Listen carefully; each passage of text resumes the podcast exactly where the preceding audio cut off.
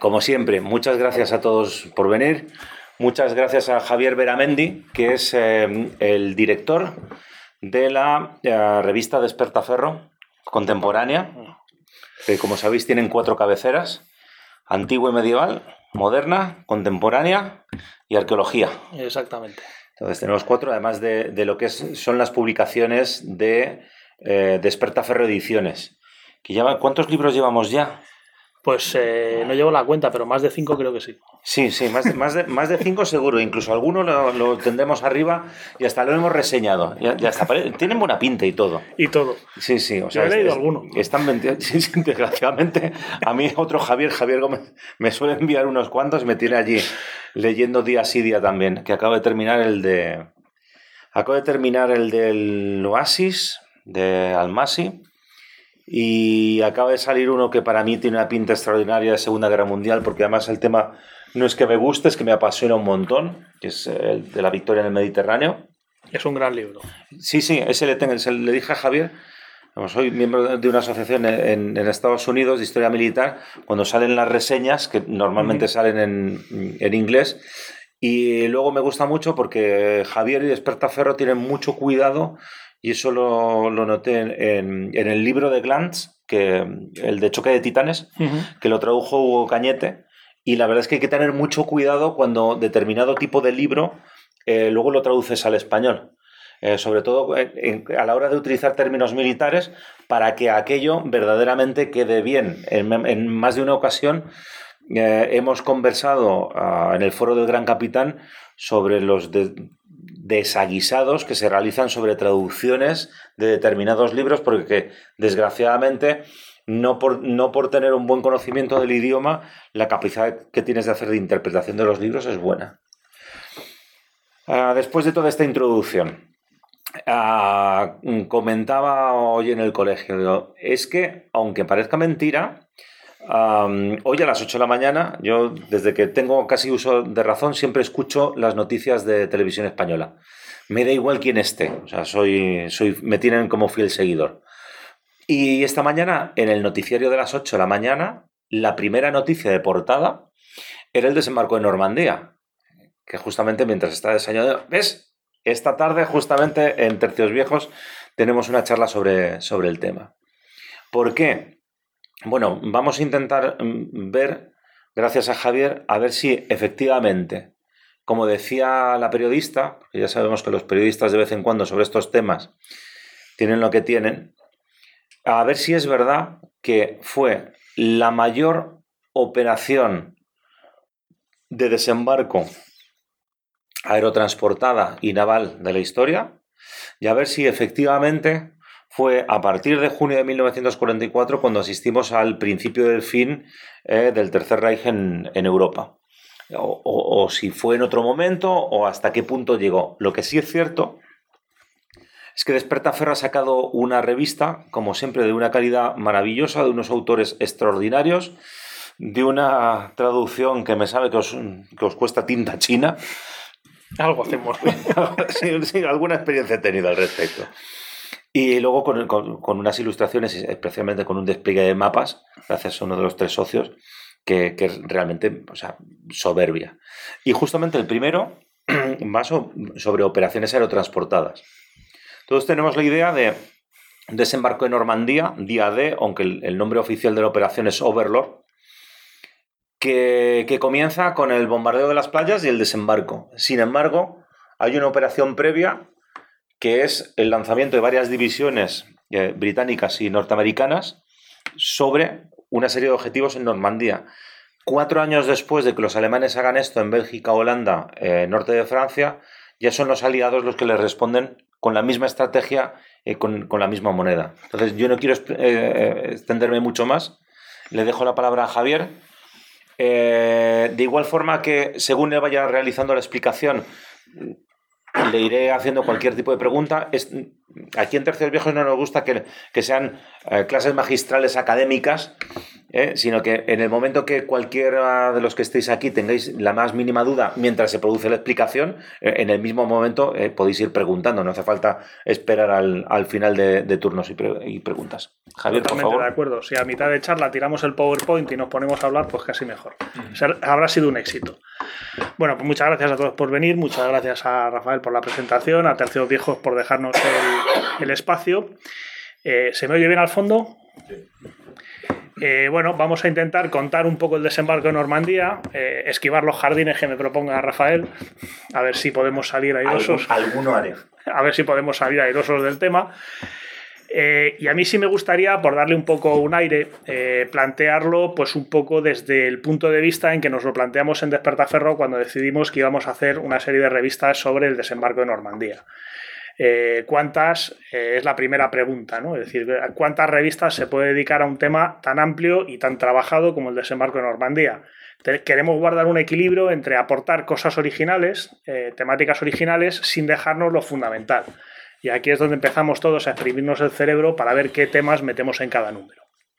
En principio, la decisión que tomamos eh, como primera fase, me preguntaba alguien antes, uno de, vosotros, como primera fase era sacar tres revistas para el día 6 de junio.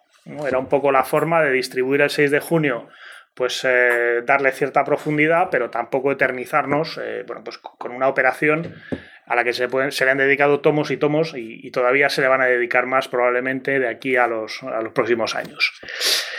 Claro, para esto, un poco cómo distribuir, pues había tres criterios, ¿no? Podíamos eh, hacerlo por armas, es decir, tierra, mar y aire, ya tenemos los tres volúmenes. Lo que pasa es que tampoco parecía justo que, las operaciones terrestres se llevaran un tercio nada más del, del, mérito. El desembarco en Normandía es muy complejo también a nivel de operaciones terrestres y era una pena.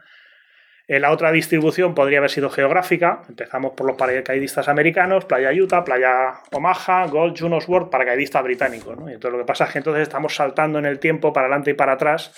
Y aparte de cómo dividimos esto en tres.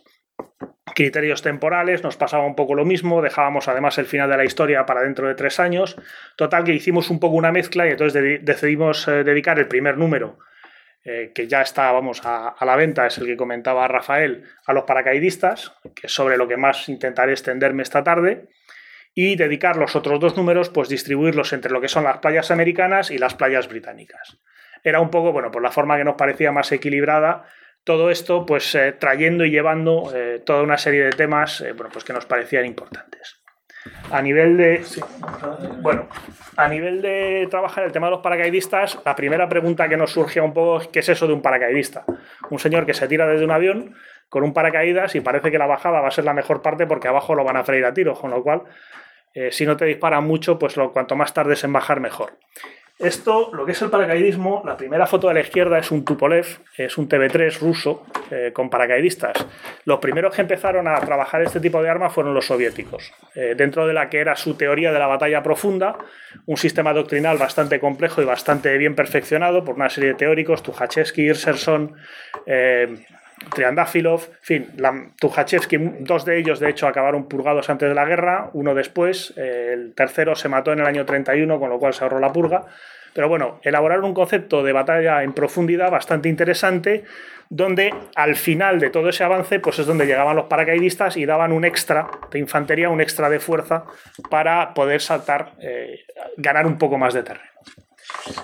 Esto lo toman los alemanes rápidamente, son los primeros que desarrollan una arma paracaidista efectiva, porque curiosamente el ejército rojo va a utilizarlos muy pocos, o va a utilizar como infantería ligera, pero no los va a lanzar desde el aire, no va a llevar a lo que se llaman operaciones eh, trifibias, es decir, a tres niveles, van a ser los alemanes los que, bueno, pues desde, el principio de la Segunda Guerra Mundial, eh, pues en Holanda, en Bélgica, en, Dinamarca, en Noruega, no lo estoy diciendo en orden, en Francia, hasta que cuando llegan a Creta, eh, que es cuando es su operación más grande y más ambiciosa, eh, bueno, pues las bajas son muy elevadas y a partir de ahí Hitler decide dar un paro en el arma paracaidista, ya no saltamos más. Habrá algún salto de combate más, en Leros, en el Dodecaneso, en el 43, por ejemplo, que es una operación cita muy interesante. Pero bueno, en principio ahí se agotan los paracaidistas alemanes justo cuando empiezan a entrar en liza lo que van a ser los paracaidistas de los aliados anglosajones, Estados Unidos y el Reino Unido. Eh, desde el primer momento, en 1940, se han dado cuenta del potencial que tiene este arma. Es un arma muy cara, desarrollar una unidad paracaidista es muy caro, pero bueno, sobre todo los norteamericanos pues se lo pueden permitir perfectamente y enseguida pues empiezan a entrenar tropa, a buscar medios, a buscar la forma de ir creando su propia arma paracaidista. Si me pasas la diapositiva. Bueno, aquí pues tenemos a Matthew Ritwell, jefe de la 82 Aerotransportada, en Sicilia, soldados paracaidistas del 12 Batallón, hablaremos luego de ellos. Siguiente.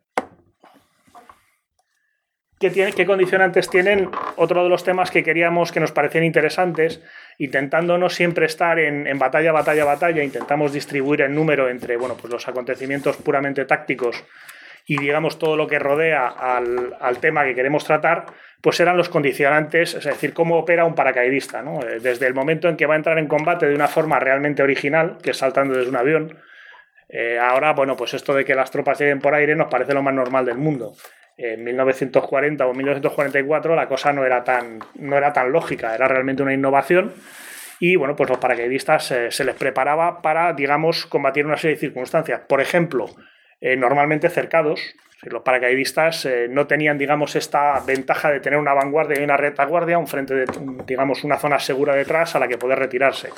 Las unidades paracaidistas, cuando empezaban a operar, lo hacían pues, en el centro del territorio enemigo o lejos de las líneas propias y normalmente tenían que organizar un perímetro para tener una zona segura de algún tipo.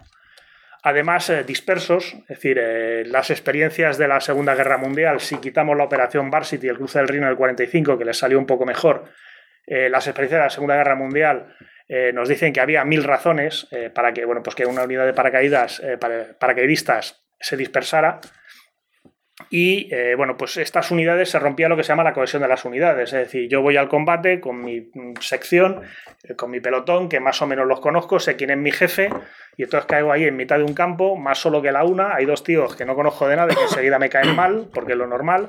Eh, además viene un tío que dice que es sargento, que ahora tenemos que ir a pegar tiros ahí. Diga, usted no es mi sargento, déjeme en paz, que esto no es asunto mío. En fin, todo esto creaba una, crea una serie de condicionantes con lo cual, el paracaidista es un soldado, por ejemplo, al que se le anima a desarrollar mucho su iniciativa personal.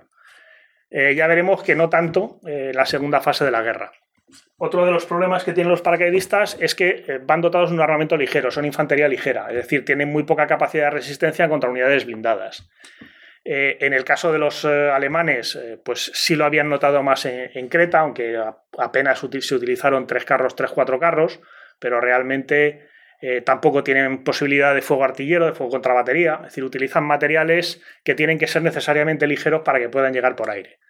Eh, para esto, bueno, tenemos el, obús eh, desmontable de 75 milímetros, clásico de los americanos, el lanzacohetes Piat que utilizaban los británicos, digamos que era un arma, pues el carro Tetrarch ya fue el, el Sumum, en Normandía mandaron seis, era un carro ligero que podía viajar en un planeador muy grande, una Milcar, y que, bueno, pues si todo salía bien, el planeador aterrizaba y se podían utilizar estos carros ligeros que básicamente eh, eran modelos que se habían considerado no aptos para la lucha normal de carros, pero que, bueno, como pesaban poco, pues oye, entre tener esto y no tener nada, pues siempre, siempre venía bien y aunque fuera roto te podías esconder detrás. Comentamos un poco, eh, bueno, para terminar, eh, la capacidad para mantenerse en el terreno. Las unidades paracaidistas tienen, digamos, una supervivencia en condiciones óptimas sobre el terreno que se agota muy rápido. 48 horas, o tenían 36 horas, y luego, digamos que una vez que el enemigo ha superado el factor sorpresa, ha localizado a esta gente que se le ha caído detrás y empieza a organizarse para contraatacar, sobre todo pues, un ejército como la Wehrmacht, que con una gran capacidad de reorganización, como lo demostró a lo largo de toda la guerra, eh, bueno, pues ya empiezan a, sufrir los efectos y un desgaste que está, digamos, en, oposición al coste eh, pues de entrenar y de equipar y de trasladar este tipo de unidades. Desgraciadamente, sobre todo para ellos, bueno, pues a lo largo de la guerra fueron empleados muchas veces como, pues como infantería en un sector del frente, no había otra cosa, y hasta que llegue el relevo, pues ahí os quedáis.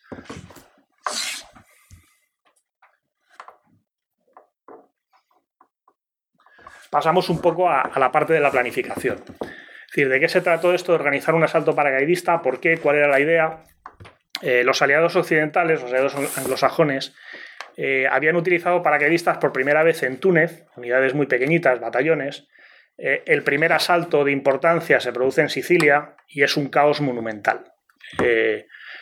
empezando por el hecho de que a uno de los grupos aéreos es atacado por la propia flota, que lo confunde con aviación alemana, eh, caen completamente dispersos, las unidades eh, se distribuyen por toda la zona sur de Sicilia, se, acaban entremezclando eh, unidades incluso británicas y americanas en el centro de la isla, en fin, aquello es un caos. Aún así, el efecto sorpresa funciona muy bien. también es verdad que el desembarco en Sicilia viene ayudado por el hecho de que los defensores italianos tenían, se les había perdido muy poco en aquellas playas y rápidamente decidieron que se estaba mejor en casa que en ninguna parte, como Dolo tiene el mago de Oz, y se fueron. pero bueno, es un tema que no salió eh, demasiado bien a nivel eh, de, organizativo, aunque diera buenos resultados. A partir de aquí, bueno, pues se, plantea utilizarlos en Italia, al final eh, desembarcan en la cabeza de playa, o sea, aterrizan en la cabeza de playa de Salerno, pero en líneas propias, y nos vamos a Normandía. Normandía es la gran operación de los efectos aliados, y como tal gran operación, pues es necesario, digamos, utilizar todos los recursos disponibles, entre otras las divisiones paracaidistas. ¿Y para qué lo vamos a utilizar? Pues a un nivel operacional van a tener eh, dos misiones muy claras, que es anclar, asegurar los flancos del desembarco, en el caso de los británicos al este del río Horn y en el caso de los norteamericanos en la base de la península de Cotentín, además eh, con la idea de partir esa península en, dos, luego cuando hable de la planificación un poco general del desembarco, eh, volveré sobre esta idea.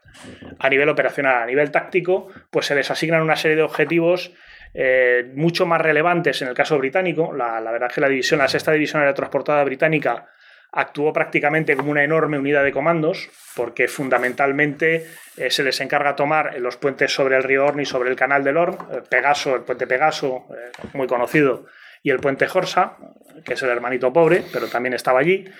se les encarga volar una serie de puentes sobre el río Div, luego los, los veremos y se les encarga eh, volar o destruir la batería de, de, Merville, porque bueno, pues se espera, se cree que hay una serie de cañones de gran potencia que pueden, eh, digamos, dañar la flota una vez que entran en la bahía de Sena para iniciar el desembarco.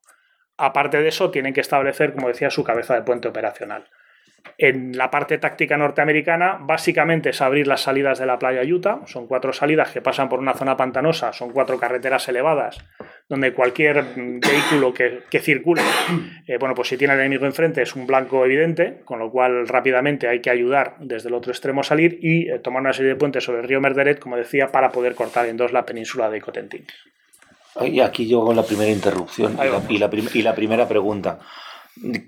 ¿Qué, ¿Cuáles son las principales diferencias en cuanto al uso operacional de, los paracaidistas entre lo que hacen los alemanes en Bélgica, Holanda, Francia en 1940 y esta operación Overlord de 1944? Hay, es decir, ¿Hay verdaderamente grandes diferencias o, básicamente lo que podemos decir es que son los aliados los que han aprendido de aquellas experiencias alemanas de los años 40 y la han aplicado a las necesidades que tienen y, al marco de las operaciones que necesitan para Normandía?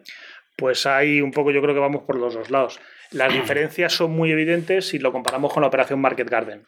La operación Market Garden, que consiste en cruzar una serie de puentes hasta llegar a Argen sobre el Rin, se efectúa unos kilómetros al este de la operación paracaidista de invasión de Holanda hasta Rotterdam que habían planificado los alemanes. Básicamente son operaciones paralelas que además se estancan en el último puente, solo que los alemanes se quedan en el lado de aquí porque no llegan a saltar al otro lado, es decir, los alemanes que saltan al otro lado saltan mucho más lejos, tienen una función política, no táctica, mientras que eh, en el caso británico sí saltaron más allá del Rin y se quedaron atrapados y se llevaron un vapuleo importante. Con lo cual, eh, muchas veces a nivel de empleo operacional táctico, las similitudes son muchas y obviamente sí que aprendieron de lo que habían visto, de lo que les había pasado. Es decir, mi propia sensación de pánico cuando veo que estos tíos se caen detrás, pues son las que tengo que aprovechar yo para provocársela al, al enemigo. Diferencia fundamental, la cantidad.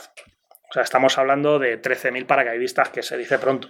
Es decir, muchísima, muchísima gente, muchísimos medios, eh, por ejemplo, las operaciones paracaidistas alemanas solían estar lastradas eh, porque tenían que hacerse en, muchas oleadas eh, pequeñas porque no había aviación de transporte para trasladar todo eso de una vez. Es uno de los grandes problemas que también sufren los aliados, pero en mucha menor medida. Es decir, los alemanes, si tienen 100 Junkers, fantástico. Los aliados, si tienen 300, la cosa va mal. No Junkers, de, C, 47 Pero bueno, cada uno con su avión eh, tienen, eh, digamos que unos medios mucho más importantes, lo cual les permite acometer operaciones mucho más ambiciosas como, como el desembarco de Normandía.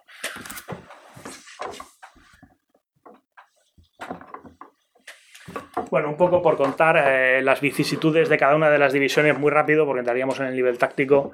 Y yo sé que hay gente que ha traído tomates y no quiero arriesgarme. Eh, bueno, pues en el caso americano, eh, la nota dominante es la dispersión. Aunque se van a cumplir los objetivos, la 101 es la que tiene que abrir las salidas de la playa. La 82 es la que tiene que tomar Saint Mary Glees y los puentes sobre el Merderet. O sea, podemos ver a la derecha las cuatro salidas de la playa señaladas, 1, 2, 3, 4. La foto de arriba a la derecha se puede ver la zona pantanosa entre la playa que está al fondo. Esto estaría tomado desde un avión que está ya sobrevolando la zona seca. Y eh, bueno, pues abajo está Saint Mereglis, pueblo que se ha hecho famoso. La película El día más largo la traeremos a colación varias veces, tanto la película como el libro, si alguno lo ha leído. Porque bueno, es de estos libros eh, muy periodísticos, por decir algo, bueno, pues por ponerlo un poco en su lugar. ¿no? Aparte de eso, digo, la tónica, la, dispersión, la 101 va a tener un éxito bastante inmediato. Eh, aquí decía antes que había un cambio en el uso de la iniciativa. Eh, si en las primeras operaciones aerotransportadas los norteamericanos van a insistir en que el paracaidista llegue a, tierra y empiece a combatir, o sea, lo primero que se mueva, que no tenga pinta de norteamericano o de británico, y todavía no lo podemos pensar, se le dispara. En el, en el caso de Normandía eh, se ha cambiado un poco este planteamiento las unidades tienen una misión que cumplir y cuando llegan a tierra lo que tienen que hacer es desplazarse a su objetivo a ser posible sin quedarse atascado en combates que no tienen nada que ver con ello. Si nos encontramos a dos alemanes durmiendo, pues les quitamos las botas y les hacemos una puñeta y seguimos. Pero no nos enfrascamos en tomar una posición, en asaltar ningún sitio, sino que nos dirigimos al objetivo. Es verdad que digamos que la diferencia de objetivos tácticos entre una y otra operación, o sea, en este caso las salidas eran vitales y los puentes sobre el Merderet eh, para tomar, eh, digamos, para poder romper eh, la base de la península de Contentín también. En el caso británico,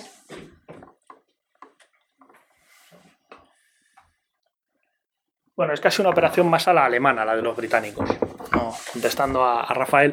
Eh, porque es verdad que tiene un componente de comando eh, mucho más importante. Eh, primero porque los objetivos están mucho más dispersos. segundo porque se trabaja en unidades mucho más pequeñas. digamos que si los norteamericanos, los regimientos tendían a reagruparse, aunque cada batallón tenía sus objetivos, eran zonas muy cercanas. En el caso alemán, perdón, británico, tenemos ahí los cinco puentes sobre el río Dives, situados a la derecha, que había que volar. ¿Por qué? Porque al este de esos puentes se desplegaba el 15 ejército de von Sangen, es el que defendía en la zona de Calais era un ejército muy poderoso y eh, digamos que la, destrucción de estos puentes era muy importante a la hora de bloquear un avance, una llegada masiva y rápida de tropas alemanas al sector de invasión. Es decir, en este sentido, eh, lo que no les puede pasar en el flanco oeste, en el flanco americano, porque aunque los alemanes tienen un contingente importante en Bretaña, más allá de Bretaña no hay nada, sí que en el caso del flanco británico, del flanco este, bueno, pues está todo el 15 ejército, está Alemania, es decir, hay una posible afluencia de, refuerzos muchísimo más importante de ese sector y cada puente por el que no se puede cruzar, además eran zonas inundadas, eh, con lo cual cada puente por el que no se puede cruzar, y ahora hablaré un poquito más de esto, pues tenía, tenía una importancia vital. Tenemos eh, también la batería de Merville, que está ahí arriba, es un hexagonito, eh, pentagonito gris, eh, bueno, la verdad es que el asalto a la batería se hizo con una tercera parte, una cuarta parte de los medios previstos. Había tres planeadores que tenían que aterrizar encima. Uno falló por unos metros y los demás nunca más se supo. En fin, el caso es que la, operación es típica de comando, es decir, llegar, abrir la valla, limpiar el campo de minas, meterse por sorpresa, arramplar con todo y volar los cañones. Lástima que eran cañones muy pequeños, no eran los super cañones que todo el mundo se esperaba y fue un poco un fiasco los americanos, los norteamericanos también tendrán el suyo en, el momento del desembarco, también del mismo estilo. Y finalmente, bueno, pues crear esta cabeza eh, de puente al este del río. Bueno, se me olvidan los puentes. Eh, Pegaso y Horsa, que fue, digamos, fue la primera acción del día D. Es un golpe de mano en el cual, bueno, pues tres planeadores eh, británicos aterrizan muy, muy cerquita de cada uno de, los, de cada uno de los puentes Miento, en Horsa hay uno que se pierde, pero bueno, eh, rápidamente pues los hombres se bajan, consiguen tomar el puente. El primer francés liberado es el señor Condré, que según la leyenda salió muy contento con una botella de vino, le pasaron tres balas silbando cerca y se metió en su sótano con su familia y no volvió a salir hasta el día siguiente.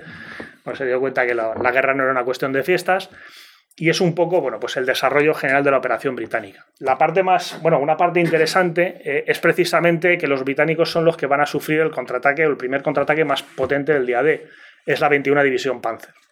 la 21 División Panzer, que tiene, digamos, se encuentra a caballo al sur del, río Orne, al sur de Caen, concentrada pues, entre el Orne y, y el río Div, va a lanzar bastante pronto, bastante pronto porque tiene problemas para organizar su mando. El general Fechtinger está en París, supuestamente con su amante, con lo cual no está a mano. También es verdad que hacía mal tiempo, nadie se esperaba eh, los alemanes. Eh, bueno, el desembarco va a pillar a los alemanes, eh, luego lo comentaré un poco más a fondo, prácticamente a contrapié, todos los mandos por ahí dando vueltas, en fin.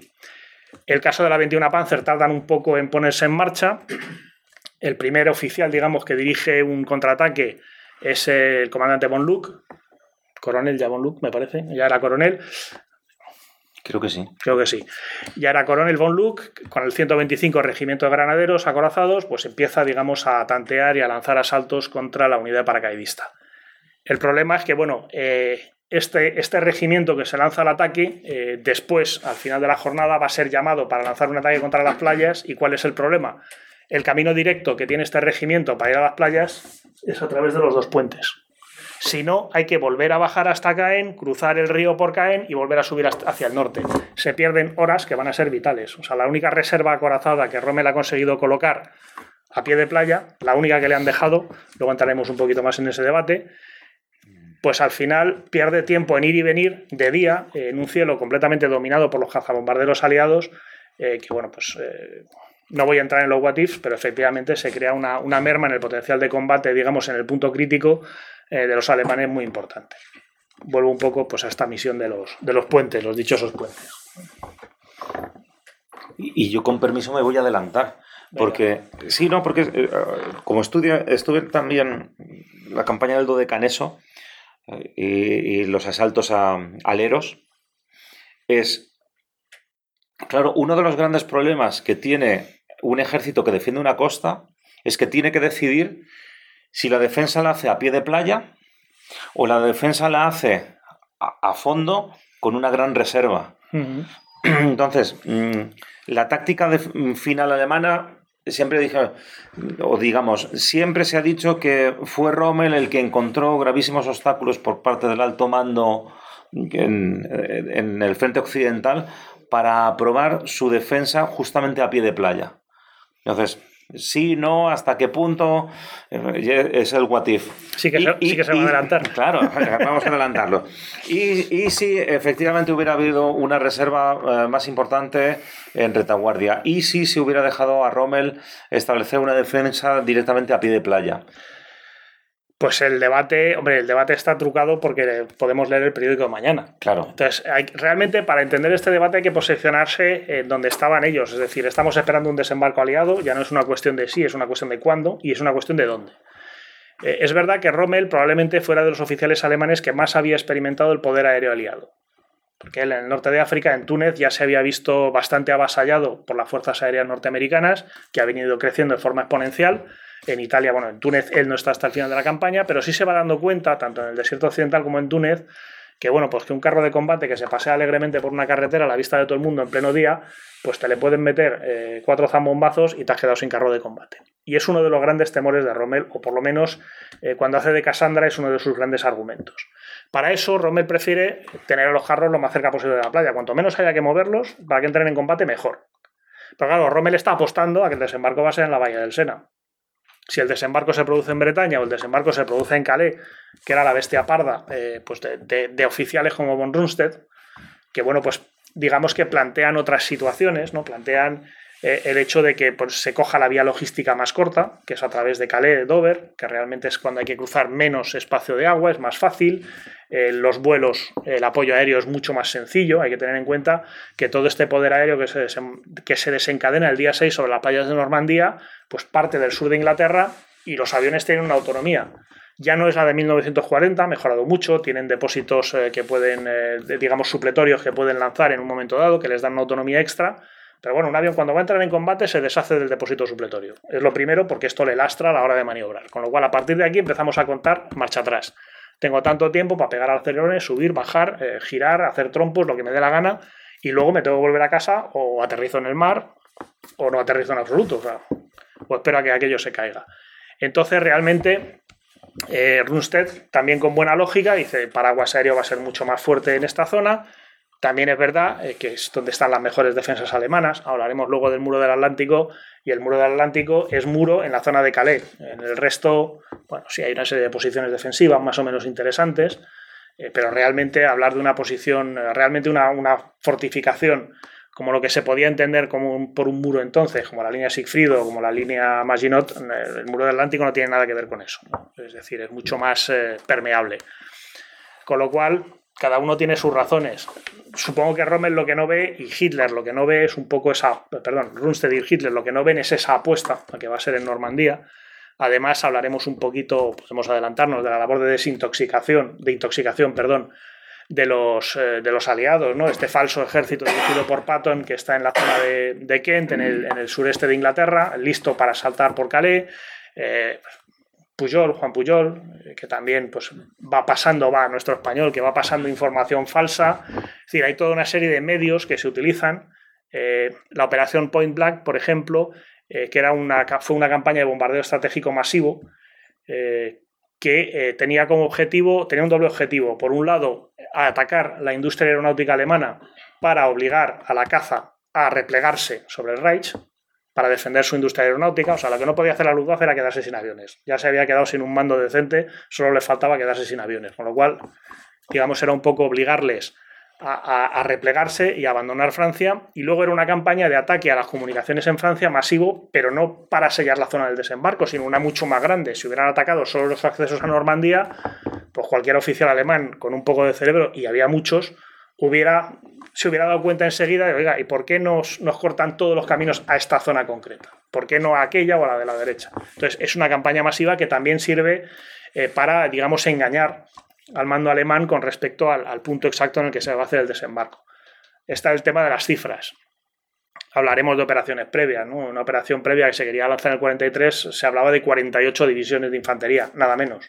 Es decir, también es verdad que bueno, pues eh, el ejército aliado era ingente, lo que pasa es que luego las unidades realmente listas para el combate y entrenadas eran muchas menos que las que, eh, bueno, pues las que se tenían realmente.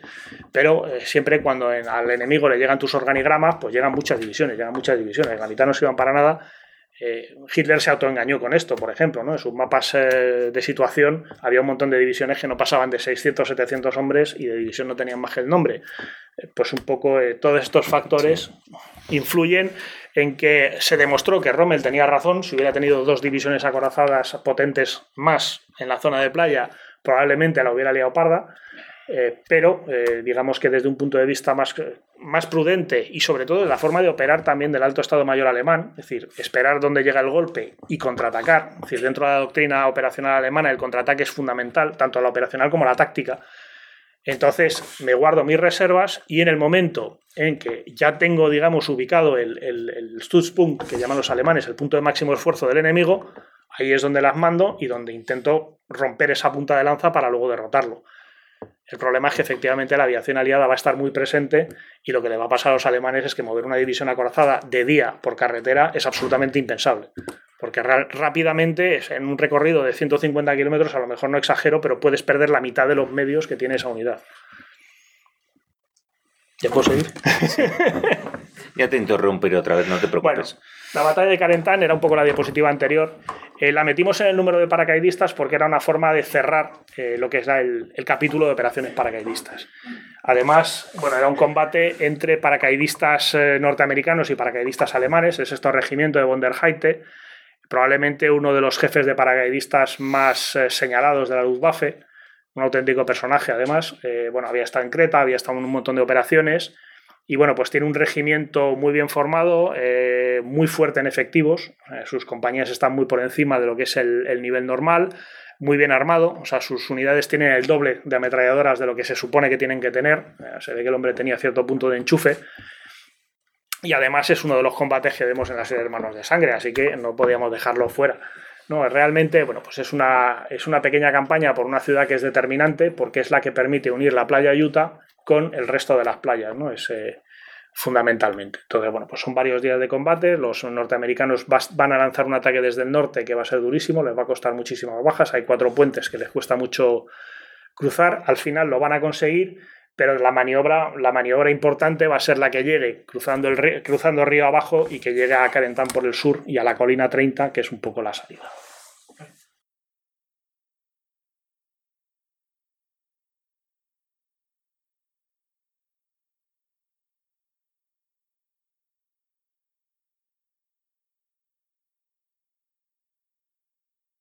Que en realidad pues, eh, se topa con todas las carencias eh, que tiene este tipo de, situaciones, ¿no? Eh, falta de, digamos, de inteligencia, de conocimiento suficiente con respecto a, a, lo que te vas a encontrar en tierra, falta de medios, falta de concentración de fuerza. Es decir, cometieron un poco todos los errores clásicos. Y ahí sí que les sirvió, como dice muy bien, como punto de aprendizaje. De hecho, cuando se lanza el rey de Dieppe, si no me acuerdo es en mal, es en agosto del 42, ahí ya hablo un pelín de memoria, en verano, verano, sí. El, mes no sabía decir. Mira, en agosto del 42 lo tengo. Había dejado la chuleta. Estupendo. Eh, eh, realmente se está preparando lo que es la operación Hammer, que se tiene que lanzar en otoño. Y Dieppe es una de las razones por las cuales a los americanos se les mete por fin en la cabeza, y estaba hablando precisamente de las dos teorías, ¿no? Teníamos la periférica británica, en la teoría estratégica americana es ir a la yugular. ¿Cuál es el camino más corto a Berlín? Pues por aquí. Y se acabó la discusión. Entonces desembarcamos en Normandía y nos liamos de bofetadas hasta que llegamos al centro de Alemania y se acabó la guerra. Nada de complicarnos con el norte de África, eh, Italia, ¿para qué vamos a estar? Esto es además la estrategia imperialista británica que quiere recuperar su dominio del sur de Europa, todo este tema. Dieppe es una de las razones que lleva a los americanos a darse cuenta de que eso de desembarcar en Francia no es precisamente una juerga. la idea de Sledgehammer es desembarcar o en Brest o en Cherburgo, establecer una cabeza de puente, o bien en la península de Constantino o bien en Bretaña, acorazarla bien y empezar a acumular medios allí tranquilamente hasta que podamos romper el frente alemán y avanzar por Francia. Lo que se dan cuenta es que, bueno, pues eh, no, la cosa no tiene tan buena pinta y precisamente todos los eh, medios que se acumulaban para eh, Sledgehammer irán al norte de África al desembarco de la Operación Torch, que digamos será la primera intervención americana en la guerra. No lo olvidemos, 11 meses después de haber entrado en guerra. Es decir, empieza a notarse la dinámica de que realmente, bueno, pues no es planificar una operación y ejecutarla, sino que es un trabajo muchísimo más largo y muchísimo más denso. A partir de aquí se empieza a preparar la operación Roundout, que eh, bueno, pues es el desembarco para el 43, si en el 42 no podemos, pues el año que viene. Nos volvemos a encontrar con los mismos problemas logísticos. Esta, esta operación en la que había que juntar 48 división, divisiones, eh, más de 5.500 aviones y lanzarlos contra el tramo de costa entre Boulogne y Le Havre. Es decir, es un overlord, pero más desplazado hacia, hacia el este, sobre todo para salvar el Sena. Eh, luego hablaremos otra vez del Sena. También se ve que esta operación no es posible. Ahí los que pelean mucho son los británicos, que realmente eh, quieren seguir con la estrategia italiana. Es decir, eh, pues ya hemos, los hemos echado de África y desembarcamos en Sicilia y luego desembarcamos en Italia y por lo menos estamos combatiendo. Porque el problema de todo esto es que si cancelamos las operaciones pero no hacemos nada, tenemos un país en guerra que no combate. Y esto para la moral civil eh, resulta bastante incomprensible todo esto sin, olvidar los alaridos que estaba pegando Stalin desde el Kremlin, diciendo, desgraciados, nos están masacrando y vosotros recogiendo margaritas por los prados. Es decir, vamos a movernos ya, hay que hacer algo. Entonces se cancela y ya es cuando se pasa a Overlord. ¿no? Eh, Overlord, bueno, pues eh, es un poco el, eh, Yo siempre lo he dicho, es un poco la némesis del ejército de Italia. ¿Alguien se acuerda que tal día como ayer, hace 75 años, se tomó Roma, que era una de las dos capitales del eje? ha pasado completamente desapercibido. no fueron, fueron 24 horas en los periódicos y a partir de ahí el ejército de Italia quedó barrido de, la memoria colectiva. Pero el 5 de junio los aliados entraban en Roma. Como pequeña, y aquí estamos hablando de Normandía. ¿Tienes un látigo? Maldición, pero para el año que viene me la apunto. 76. 76. Bueno, es un poco el, todo este planteamiento. ¿no? Eh, a partir de aquí, en diciembre del 43, se crea el SHAEF, Supreme Headquarters Allied Expeditionary Forces, cuartel general supremo de las fuerzas expedicionarias aliadas. A mí esta foto me encanta porque cada uno tiene un cadáver en el armario, o sea, son magníficos. El primero tenemos a Omar Bradley, que mandará el grupo de ejércitos norteamericano. Es el que había sido subordinado de Patton en Sicilia y ahora se va a convertir en su jefe. Eh, a mí es un personaje que no me atrae, o sea, no me gusta demasiado. Uno no puede tener filias y fobias, somos historiadores, intentamos ser serios. Pero es verdad que fue un hombre eh, retratado, por ejemplo, por Ernie Pyle y otros eh, periodistas como el general de los soldados, y en cambio otros biógrafos dicen que era frío, distante, que se acercaba a un soldado cuando no le quedaba más remedio, en fin, que era un tipo de personaje totalmente distinto, a pesar de la imagen que ha dado Carl Malden de él en la película Patton. El siguiente, Sylvester Ramsey, eh, al mando del contingente naval, es el hombre que había orquestado la operación Dínamo, la recogida en Dunkerque del, cuerpo expedicionario, eh, con muchísimo éxito. Es, decir, es un, gran marino. Sir Arthur Tedder, segundo al mando, había estado el jefe de las eh, fuerzas aéreas aliadas en el Mediterráneo, con lo cual era un hombre con muchísima experiencia.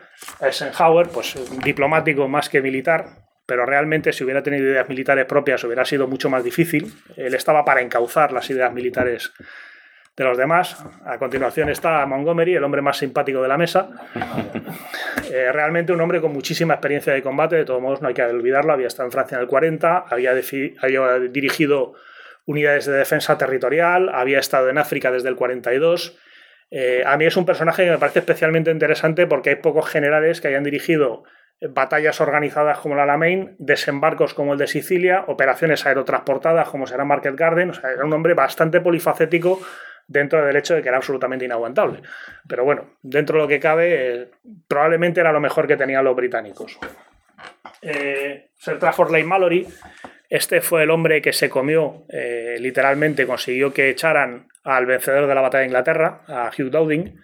Eh, estuvo peleando y le estuvo haciendo labor de zapa hasta que en noviembre, un mes después de ganarse la batalla de Inglaterra, Hugh Dowding es relevado del mando y, mandado, y jubilado el que acabará siendo comandante en jefe de las Fuerzas Aéreas Aliadas es Leigh Mallory, que es el hombre que justo antes del desembarco además le dijo a Eisenhower que lo de los paracaidistas que lo veía fatal, que sentía decírselo tan tarde, pero que aquello le ponía los pelos de punta, que iba a ser una masacre eh, y que mejor, en fin, nos lo teníamos que replantear. Y finalmente Walter Bedell Smith, eh, jefe de Estado Mayor de Eisenhower, era el tipo peligroso. Si te llamaba Eisenhower es que todo iba bien, si te llamaba Bedell Smith es que te iba a caer una de impresión. Era un poco el, el factotum, el, hombre que lo, que lo apañaba todo. Bueno, pues aquí está, estos son los que organizaron, estos señores son los que... Eh, pregunto a usted, señorita. ¿Cuánto tardaron en, aproximadamente, cuánto tardaron en ponerse de acuerdo? ¿En ponerse de acuerdo todos? Bueno, aquí eh, hay un fenómeno bastante curioso, porque son cuatro británicos y tres norteamericanos. Además, si veis cómo están sentados, la foto tiene mucho sentido. Está Eisenhower, que es norteamericano, en el centro, y uno a cada lado.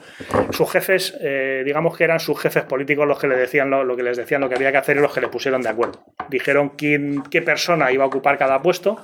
Eh, a nivel político, pues el general Marshall por su lado, el jefe del Estado Mayor, general eh, Alan Brock, no sé si era todavía Alan Brock, ahí me falla un pelín la memoria, del Estado Mayor Imperial Británico, Winston Churchill y Franklin Delano Roosevelt, digamos que eran un poco los que organizaron este equipo de gente que tenía que entenderse porque realmente era su trabajo. Ellos tenían que acabar la planificación de Overlord, que por supuesto había empezado bastante antes. lo que es el desembarco del 44 llevaba planificándose eh, un año. Eh, fueron los hombres que, como iba a decir, eh, en la noche del 4 decidieron posponer el desembarco 24 horas, lo cual debió de ser con, con, toda la gente, con mucha gente embarcada. Luego veremos un poco el panorama de la operación Neptune pues eh, debió de ser un momento bastante, bastante tenso y bastante difícil, porque o se posponía eh, por mal tiempo o se aplazaba ya un mes. Y la fecha que quedaba en, julio ya podía ser la última antes de que realmente el canal se pusiera muy bronco y hubiera que cancelarlo un año más. Nos hubiéramos ido al 45. A, a De Gaulle le consultaban, hablaban con él, le comentaban lo que iban a hacer. No, porque siempre montaba un pollo. Siempre montaba, tenía problemas con, él, ¿no? Eh, de Gaulle, sobre todo, tenía problemas con Roosevelt. Eh, de Gaulle, cuando, digamos que primero, el, gran problema de De Gaulle es que para Roosevelt eh, no es un gobierno reconocido. De hecho, él va a tener un embajador en la Francia de Vichy hasta que la ocupan los alemanes. Es decir, la Francia sigue siendo la Francia de Vichy para Roosevelt. Entonces, De Gaulle es un cuerpo extraño, una especie de rebelde, en el fondo, eh, además, eh, Roosevelt lo considera medio fascista. Eh, la verdad es que De Gaulle tenía maneras, tenía maneras bastante. Luego en su gobierno, digamos, en el gobierno provisional de la República Francesa había comunistas, había socialistas. Es decir, él coge gente de todo el espectro político para crear ese gobierno de guerra. Es decir, que bueno, realmente sus ideas serían las que fueran, pero sí fue capaz de conglomerar Eh, de hecho, cuando crea la Fuerza Francesa del Interior, está toda la resistencia, incluida la, comunista, ¿no? los frontières partisans. O sea que realmente sí que consiguió amalgamar, eh, más allá de sus ideas, más allá de que era un hombre extremadamente orgulloso. ¿no? Cuando le invitan a la conferencia de Casablanca, contesta que no va a viajar en un, un, avión extranjero a suelo francés ocupado por ejércitos extranjeros y con una escolta extranjera. Y se queda en Londres. O sea, al final le tienen que apuntar con una pistola prácticamente para convencerle de que vaya allí y se haga la foto famosa. Lo que no se sabe es que según se hizo la foto, el tío, sal, vamos, tenía un mosqueo monumental porque aquello no estaba previsto y él no pensaba hacerse una foto con nadie. Un poco, bueno, él consideraba que Francia era él y lo que se le hiciera a él se hacía Francia. Y en consecuencia, efectivamente, no se le avisó, pero del desembarco del norte de África no se le avisó y de Overlord sí sabía. Eh, lo que pasa es que, por ejemplo, se prohibió terminantemente ir a Francia. Por, él, se hubiera embarcado el mismo día 6 en el primer barco y se hubiera bajado en la primera playa y a partir de ahí pues tiramos para adelante. Lo sabía, tenía que saberlo entre otras cosas porque hay un comando de tropas francesas que desembarca en, en Gold. Entonces ya es muy difícil, o sea, ya una cosa es que quieran ningunear a un, entre comillas, gobernante extranjero y otra cosa es que quieras utilizar a sus soldados sin decirle nada. Pero bueno, el, juego político que hay en Londres entre franceses, holandeses, eh, belgas, noruegos, y todos los, digamos, los gobiernos o medios gobiernos que han, que han embarcado desde Europa es, es muy interesante. Eh, ya que has mencionado la resistencia francesa, ¿cómo, ¿cómo fue de efectiva el levantamiento de esta resistencia francesa que está un poco mitificado porque en verdad solo hasta el 43 no estuvieron muy activos? Eh, ¿Cómo pararon a esas divisiones, eh, creo que las Das Reich que estaban, y las de, que estaban en el sur de Francia, para que no pudiesen dar el apoyo y cómo están comunicadas? ¿Cómo fueron de efectivo? La, a ver, la, la, resistencia francesa no, pasó, no, no paró a nadie. De hecho, la Dar Reich lo que hizo en Oradour Soglan es pasarles literalmente por encima, o sea, masacraron a todo el pueblo. Eh, a ver, la resistencia francesa lo que pasa es que hay que distinguir.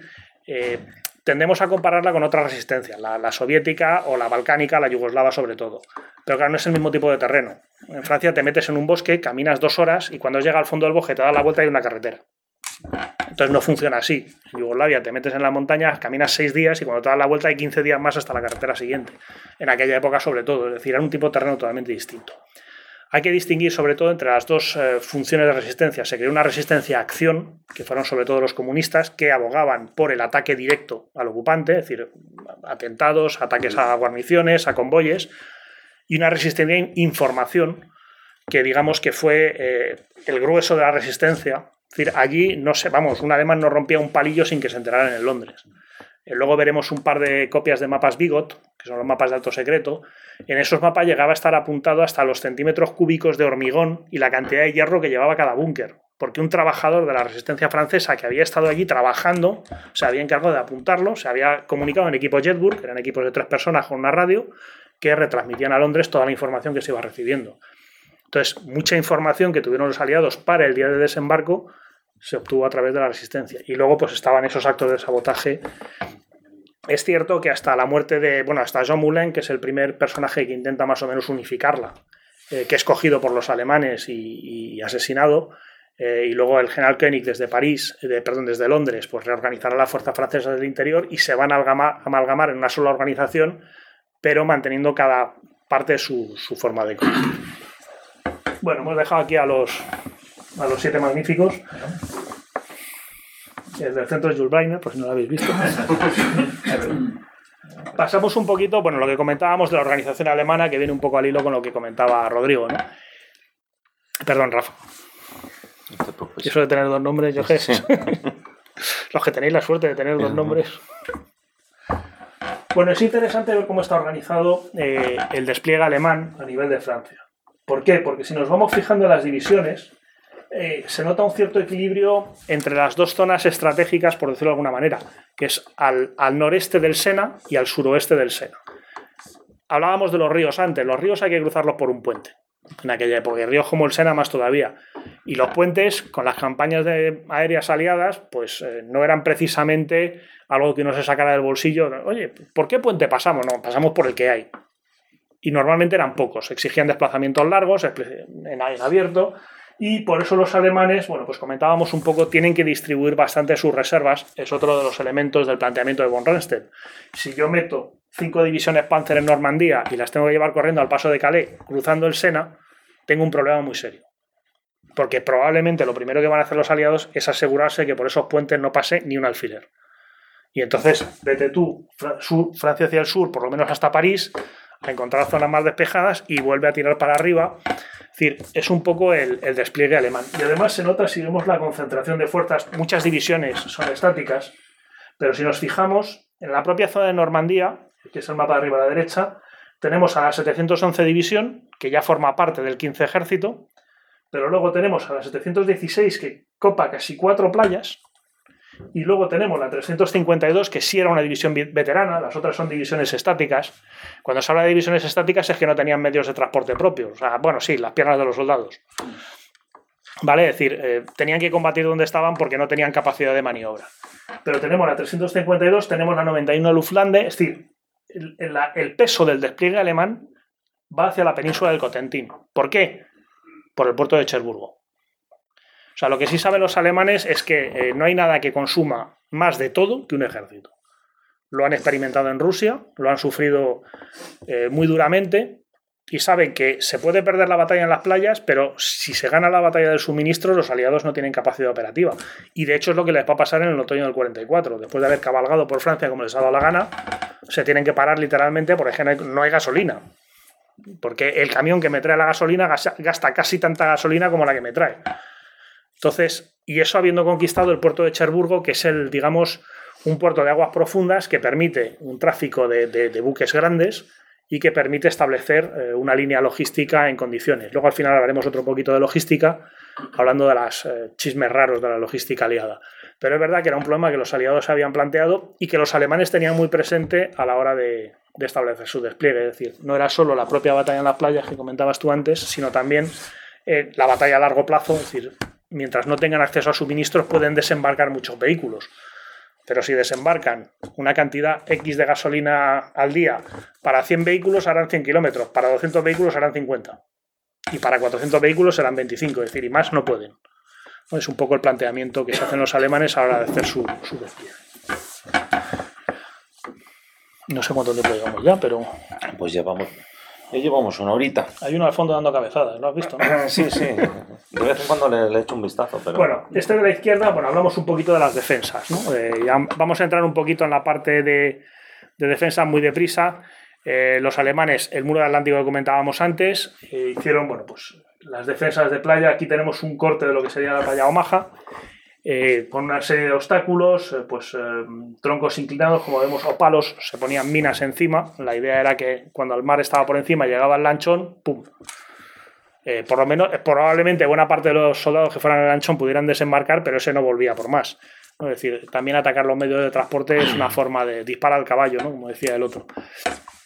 Eh, tenemos, bueno, alambradas, un poco la estructura de Playa Omaha, que tiene, digamos, una zona entre alta mar y baja mar de arena muy larga, eh, un repecho eh, donde se ha ido acumulando piedras y cosas que ha traído el mar, un pequeño tramo pantanoso y luego la cuesta donde se establecían las, eh, digamos, las posiciones alemanas.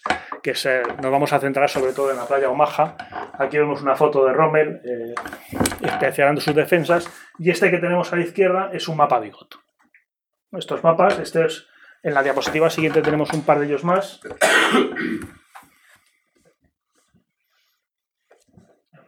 No, esta. Si os fijáis, están señalados eh, un montón de carreteras, un montón de posiciones alemanas, eh, un montón de obstáculos. Es decir, los aliados llegaron a mandar submarinos, mini submarinos, gente que literalmente desembarcaba en las playas para ver cómo estaban. De hecho, bueno, uno de ellos eh, va a desrecomendar por completo el desembarco en la playa Omaha, y un británico, y se verá, digamos, de hecho envuelto en la operación desde uno de los barcos. Es interesante en el mapa de la izquierda porque ahí vemos la entrada hacia Colville y nos vamos a centrar un poco en las dos posiciones que había a ambos lados. El, el WN62 a la derecha, sobre la loma, y el 61 justo enfrente. Vamos a pasar algunas, bueno, esto es Playa Utah.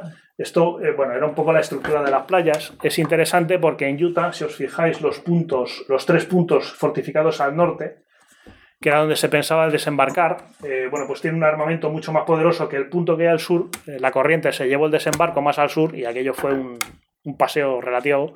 Vamos, fue mucho más fácil de lo que se esperaba por- porque fallaron en el, en el blanco. Vamos a ir pasando. la playa Omaha, bueno, pues aquí tenemos toda la lista de posiciones fortificadas. Abajo, a la derecha, podemos ver el 62, dos piezas de 75 milímetros, un contracarro de 50 milímetros y dos morteros de 50 milímetros.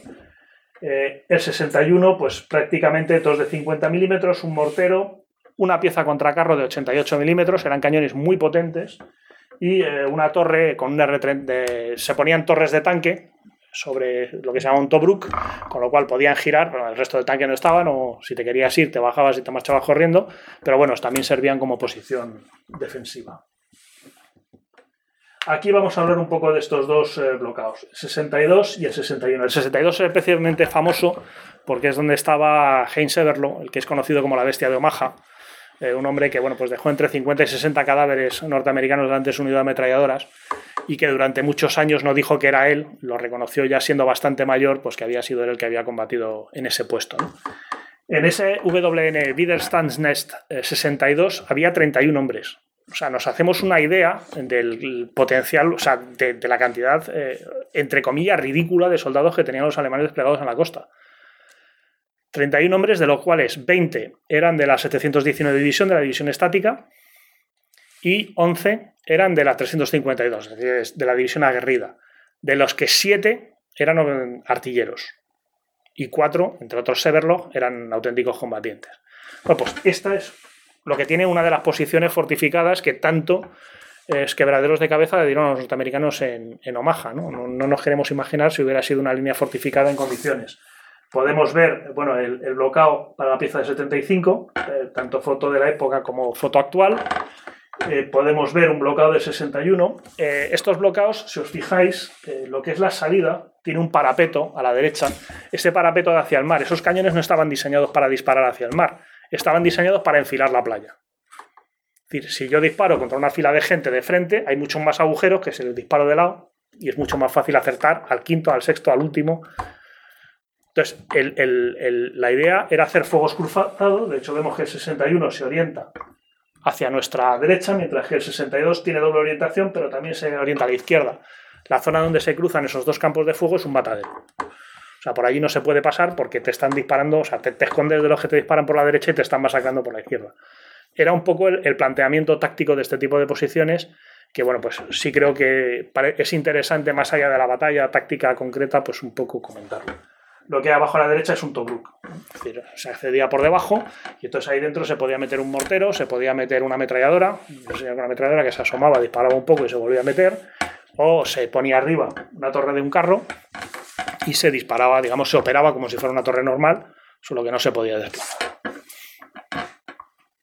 Bueno, un poco el desembarco en Utah ya lo hemos comentado con ocasión de los paracaidistas.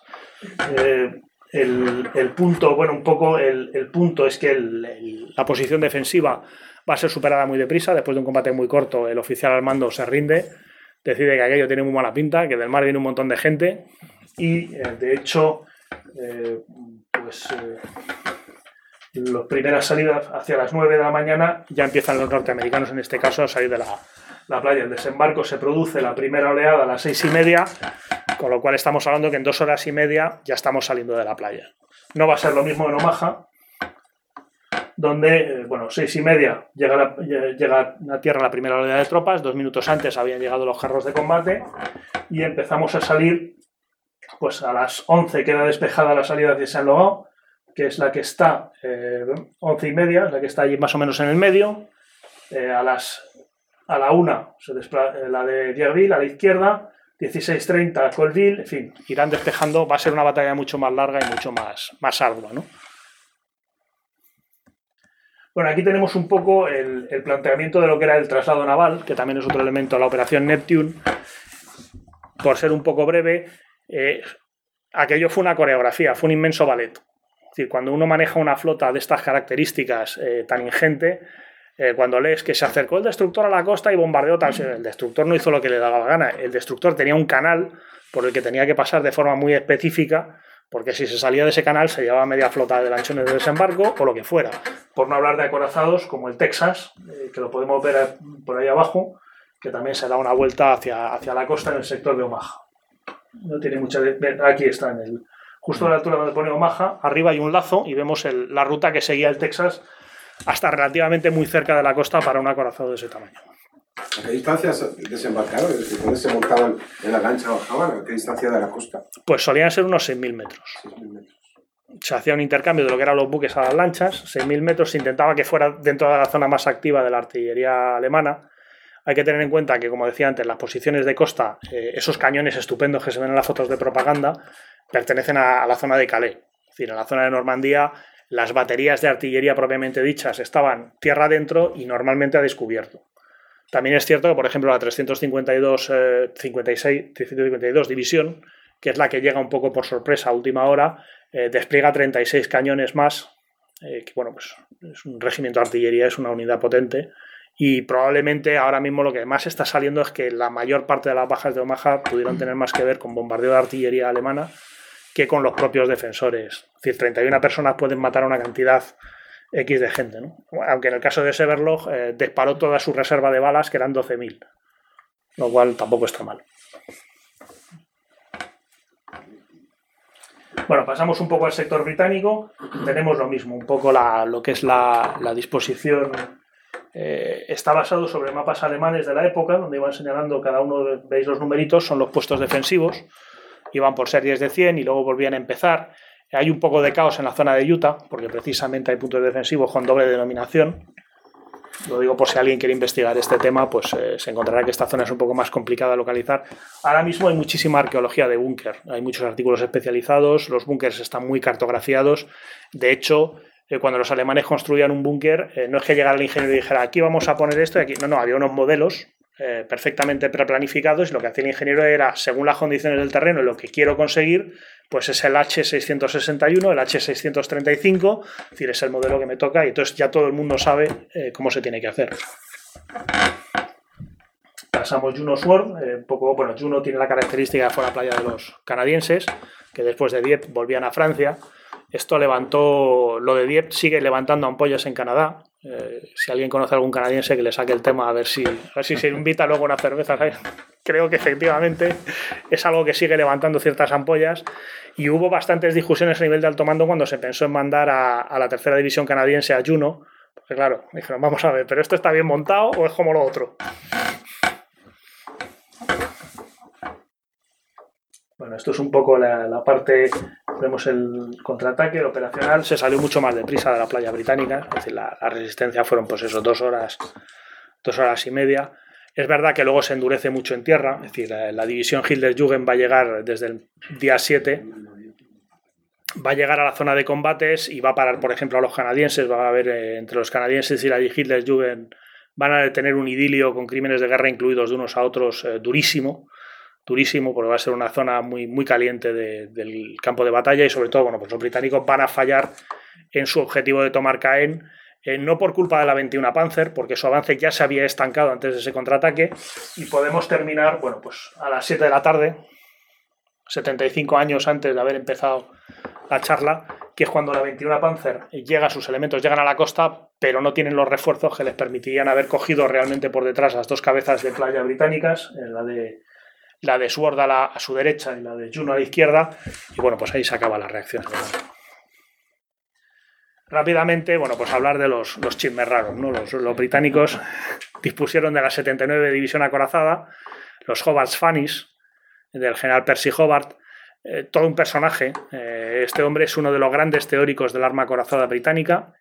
Eh, había formado la Western Desert Force, eh, o sea, la fuerza, digamos, el embrión de la séptima división acorazada británica, las ratas del desierto, había sido obra suya y tenía un carácter tan asqueroso como el de Montgomery, con lo cual lo, se lo iban quitando de encima, hasta que en el 43 le dijeron, oye, ¿por qué no te dedicas a diseñar unos chismes que nos ayuden para esto? Y efectivamente, pues surgieron algunos de los que podemos ver aquí, ¿no? En base al Sherman está el Duplex Drive, lo podemos ver arriba, con esto despliegue, digamos, con las faldas replegadas y abajo subidas, se supone que con esto el Sherman adquiría flotación suficiente como para ser soltado al agua y navegar con una pequeña hélice que se le incorporaba hasta la, hasta la costa. Si el mar estaba calmado, la cosa iba de muerte. Como empezaran a entrar olitas, pues aquello empezaba a coger peso y de repente hacía blup y se iba al fondo. Tenemos el, el crab, básicamente era un rodillo con cadenas que iba girando y iba reventando todas las minas, era para abrir espacios en los campos de minas. O bueno, tenemos el Bulldozers como el Centaur, que realmente es el chasis de un carro de combate al que se le ha puesto una pala y vamos empujando todo lo que por delante. La segunda serie es la que está basada en el Churchill Mark VII, que era el carro, digamos, eh, por excelencia de los británicos en ese momento, si no se lo compraban los norteamericanos. Entonces, bueno, pues eh, tendedor de fascinas para salvar obstáculos, el Crocodile, que básicamente lo llevaban un carrito con combustible detrás y servía como lanzallamas. Los lanzallamas, igual que el Petard, eh, que es el, cañón este absurdo de 290 milímetros, era un mortero, esto servía para atacar a los búnkeres. O sea, las llamas entran muy bien por las mirillas, no hay que apuntar tanto como con una bala un proyectil. En cuanto al proyectil del Petard, no hacía falta apuntar, aquello reventaba lo que se pusiera delante.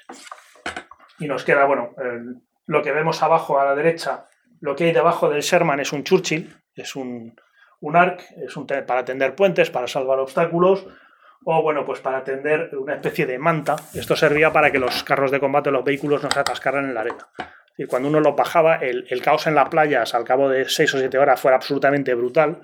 Y lo que menos falta hacía era camiones y jeeps atajados en la arena, intentando salir de ahí como fuera.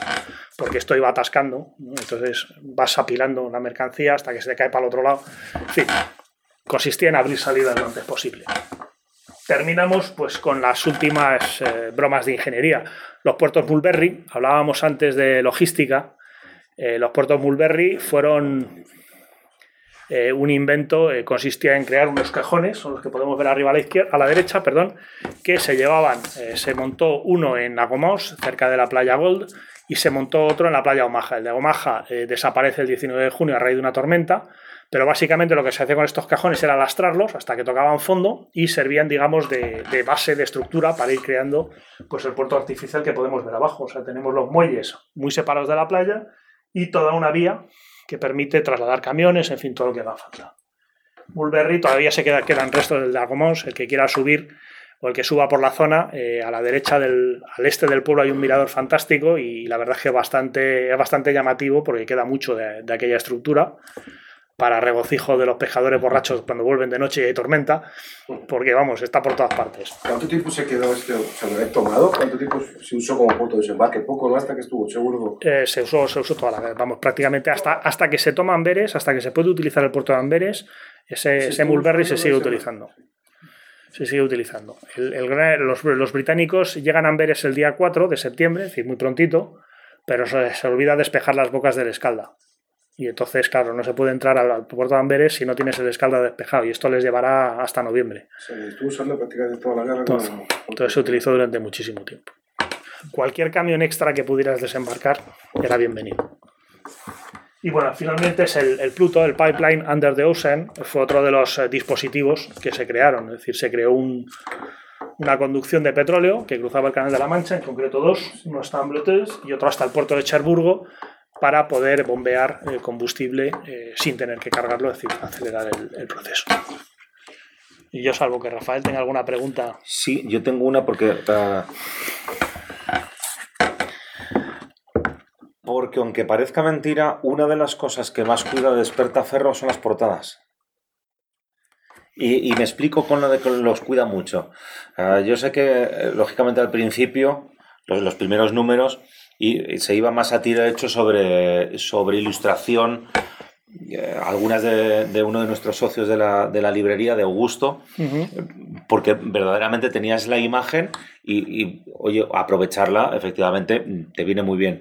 Sin embargo, desde, desde un determinado punto en el desarrollo editorial de Despertaferro, una de las señales de identidad además de todo el despliegue que hemos visto de, de, de, mapas, que es absolutamente increíble, es el trabajo que hacéis sobre la portada. Uh -huh. O sea, porque a cada una de las portadas, el director de cada una de las, de las cuatro cabeceras tiene que contactar con el, con el ilustrador, que no necesariamente es un ilustrador especializado en historia militar, bueno, ya, ya nos vamos, vamos acostumbrándonos. Yo, por ejemplo, en contemporánea trabajamos con Pablo Uteiral y ya va siendo, ya es bastante claro, fijo. Es decir, ya es bastante fijo. Pero, pero al principio mm, costaría no, un poco más y luego. Mmm, por muy ilustrador que sea, o sea, en el fondo le pasa a Augusto. Augusto trabaja según el, el tipo de cuadro con uno y hasta tres eh, asesores históricos y, y, a la hora de hacer vosotros vuestras, vuestras portadas, o sea, cualquiera de las portadas de Desperta Ferro cualquiera de los elementos que está aquí está porque tiene que estar. Entonces, mm, a mí me gustaría que para acabar mm, explicases un poco la portada que habéis mm, hecho para este primer eh, número de Normandía, qué representa y por qué. Pues eh, te cuento un poco. Más o menos viene a ser un dossier de unas 15 páginas, entre fotografías y notas, lo que se le manda al, ilustrador.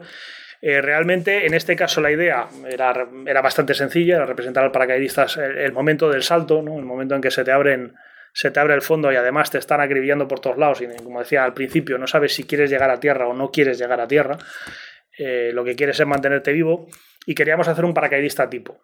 O sea, no centrarnos tampoco en ninguna de las unidades concretas, eh, porque eh, realmente si te pones a investigar cada caso concreto, pues sí vas encontrando aventuras de determinados paracaidistas, pero en realidad ya no es el salto lo que más te interesa, sino el momento en que está en tierra. Y uno de los elementos que sí trabajan mucho en la portada es que es la espectacularidad. O sea, tienes una portada eh, que te gire, ¿no? ¿Y esto de qué va? A ver qué está pasando aquí.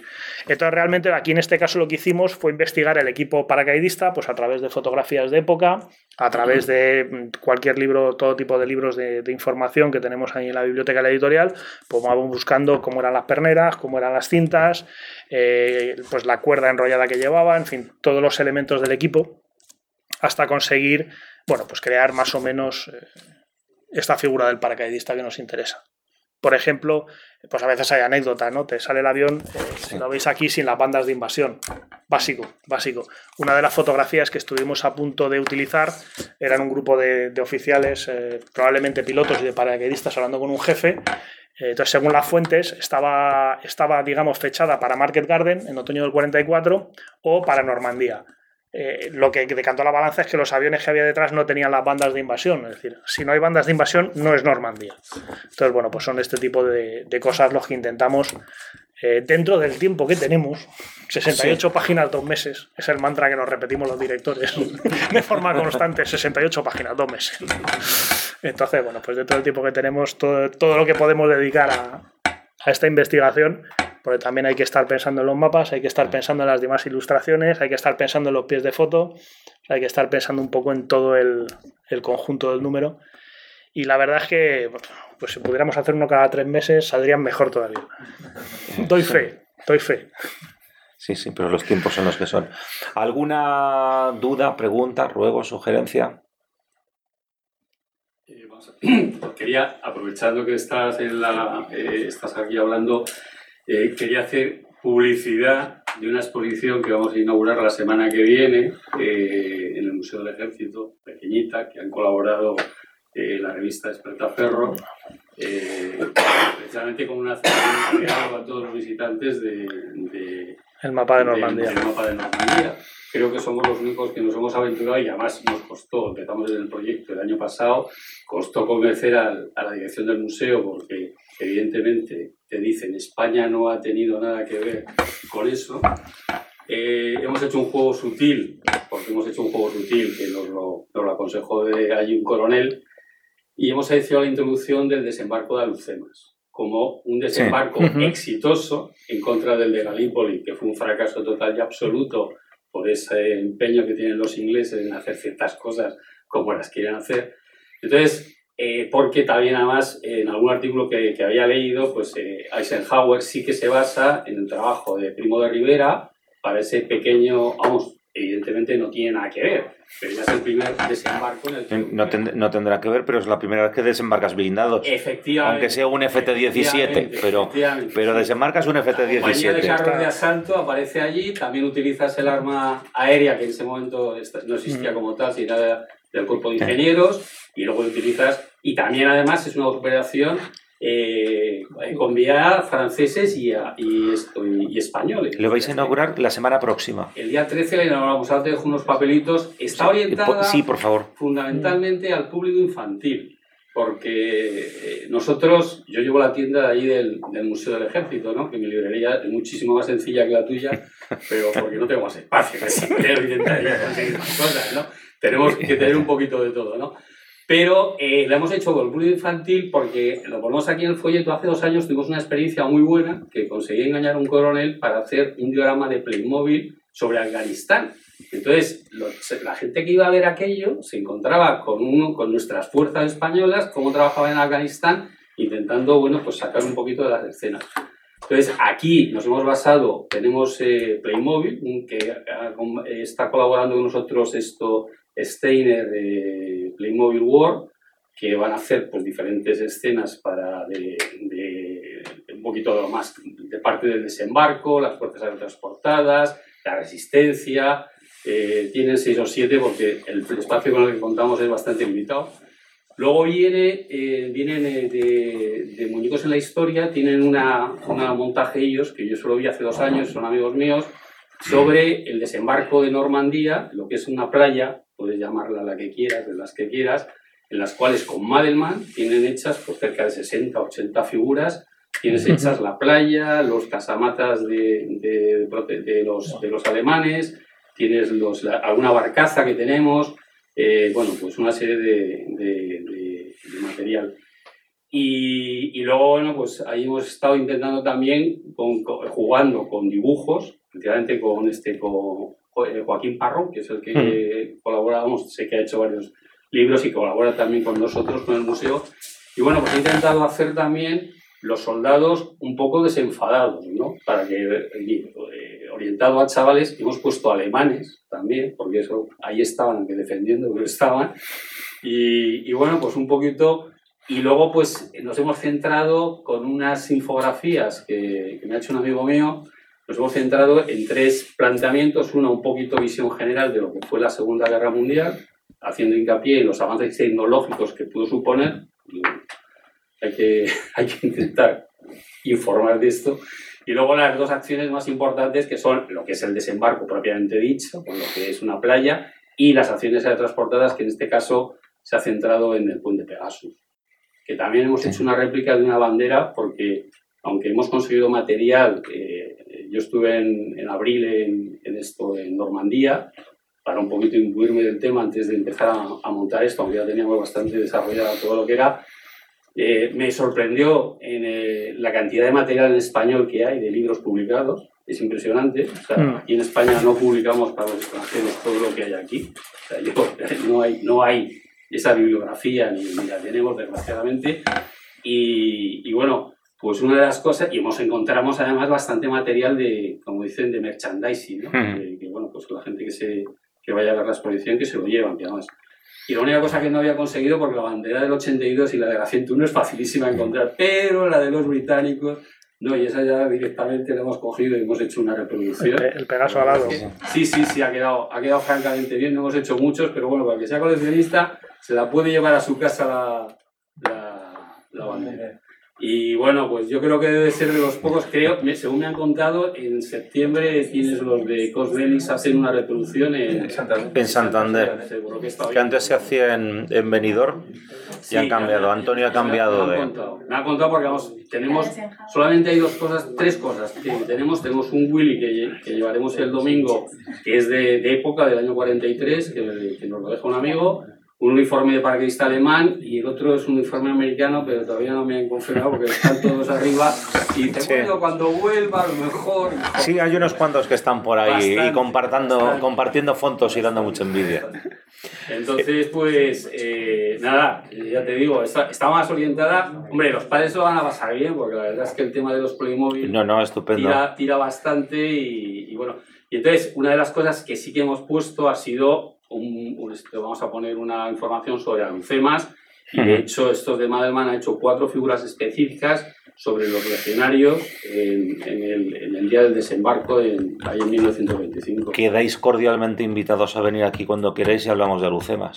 Yo el tema Así. sé, pero ya te el año que viene que están preparando en el museo el centenario de la Legión. Pues ya, Ya ya, te digo que estamos... ya, están- ya están- colaboraremos entre todos de alguna manera. Algo ¿no? se No algo se nos ocurrirá. Algo se nos ocurrirá, sí, alguna maldad. Porque esto no, de- ya esto no deja de ser una maldad, o sea, porque revista. a Javier le conozco, a Javier Gómez, le conozco hace un montón de años, ¿no? De, de- de cuando sacó el número cero. ¿eh? Y, y, eh, y lo de hoy ha sido hablar con él y dice, oye, pues se lo digo a Javier que, que va, eh", o sea, que al final, eh, si todos aportamos un poquito, Sí, yo creo que siempre pueden salir cosas muy interesantes. Por eso siempre decíamos de, cuando cogimos este local como Tercios Viejos, que no pretendemos ser solo una tienda, sino, entre comillas, un centro cultural. Es decir, vale que sí, o sea, que tienes que aguantar vendiendo libros, eso, eso es lógico y eso es de cajón. O sea, pero que la idea es tener el espacio este para hacer absolutamente de todo. Es decir, fíjate que, que hemos, hemos forrado de una antigua exposición que se llevó por, por Europa de, Sí, de Camino Español, sí, sí, eh, que tenemos esta sala que yo la llamo la sala multiusos. De momento la estamos haciendo más para presentaciones, charlas, pero vamos, presentaciones, charlas. Es el segundo Histocast que, que grabamos ya, porque el anterior fue el, de, el del ejército de Luis Napoleón, de Luis Sorando. Entonces, mm, la idea es que eh, lo que tú comentabas, se- consigamos comunicar mejor la historia, la historia de España, la historia universal eh, eh, en todos los aspectos. Entonces, mm, para acabar, volver a daros las gracias por venir y, como siempre, avisos parroquiales. Los avisos parroquiales consisten en que nunca os dejaremos salir de aquí con nuestra bendición hasta que sepáis qué ocurre a lo largo de la semana próxima. Y empezamos porque el próximo sábado, mañana no, mañana nos, damos tregua porque yo lo siento mucho, pero tengo que graduar a mis alumnos de segundo bachillerato, con lo cual paralizo todo tipo de actividades. Os damos libre, pero sí os invitamos a una cosa. Mañana presenta su libro sobre División Azul Carlos Caballero Jurado.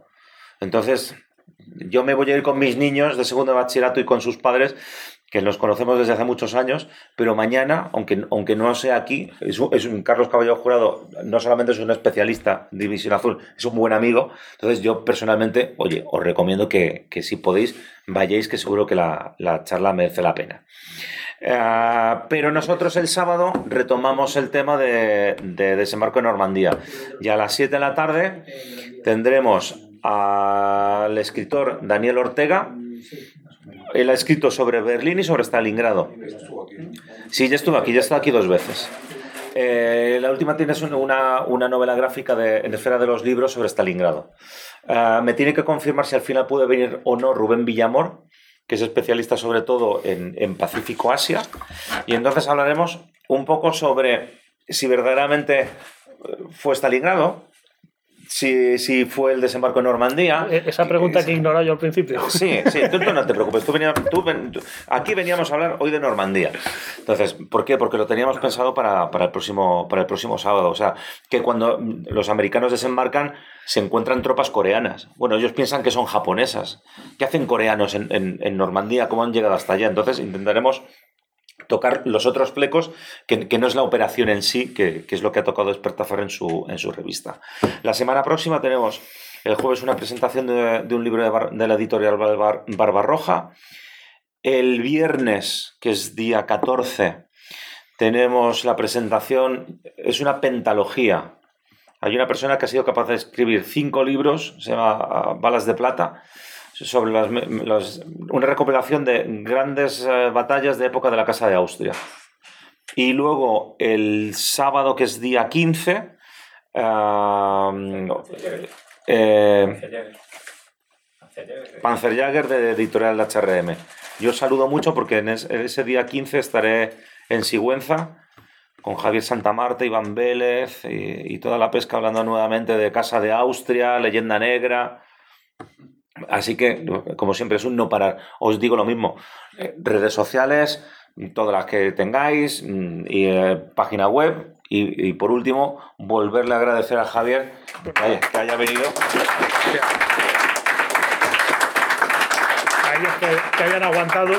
a- a hablarnos todo lo que sabe de Segunda Guerra Mundial y más. El- siempre el problema es el, es el tiempo, nos quedaríamos horas, pero bueno. Muchas gracias.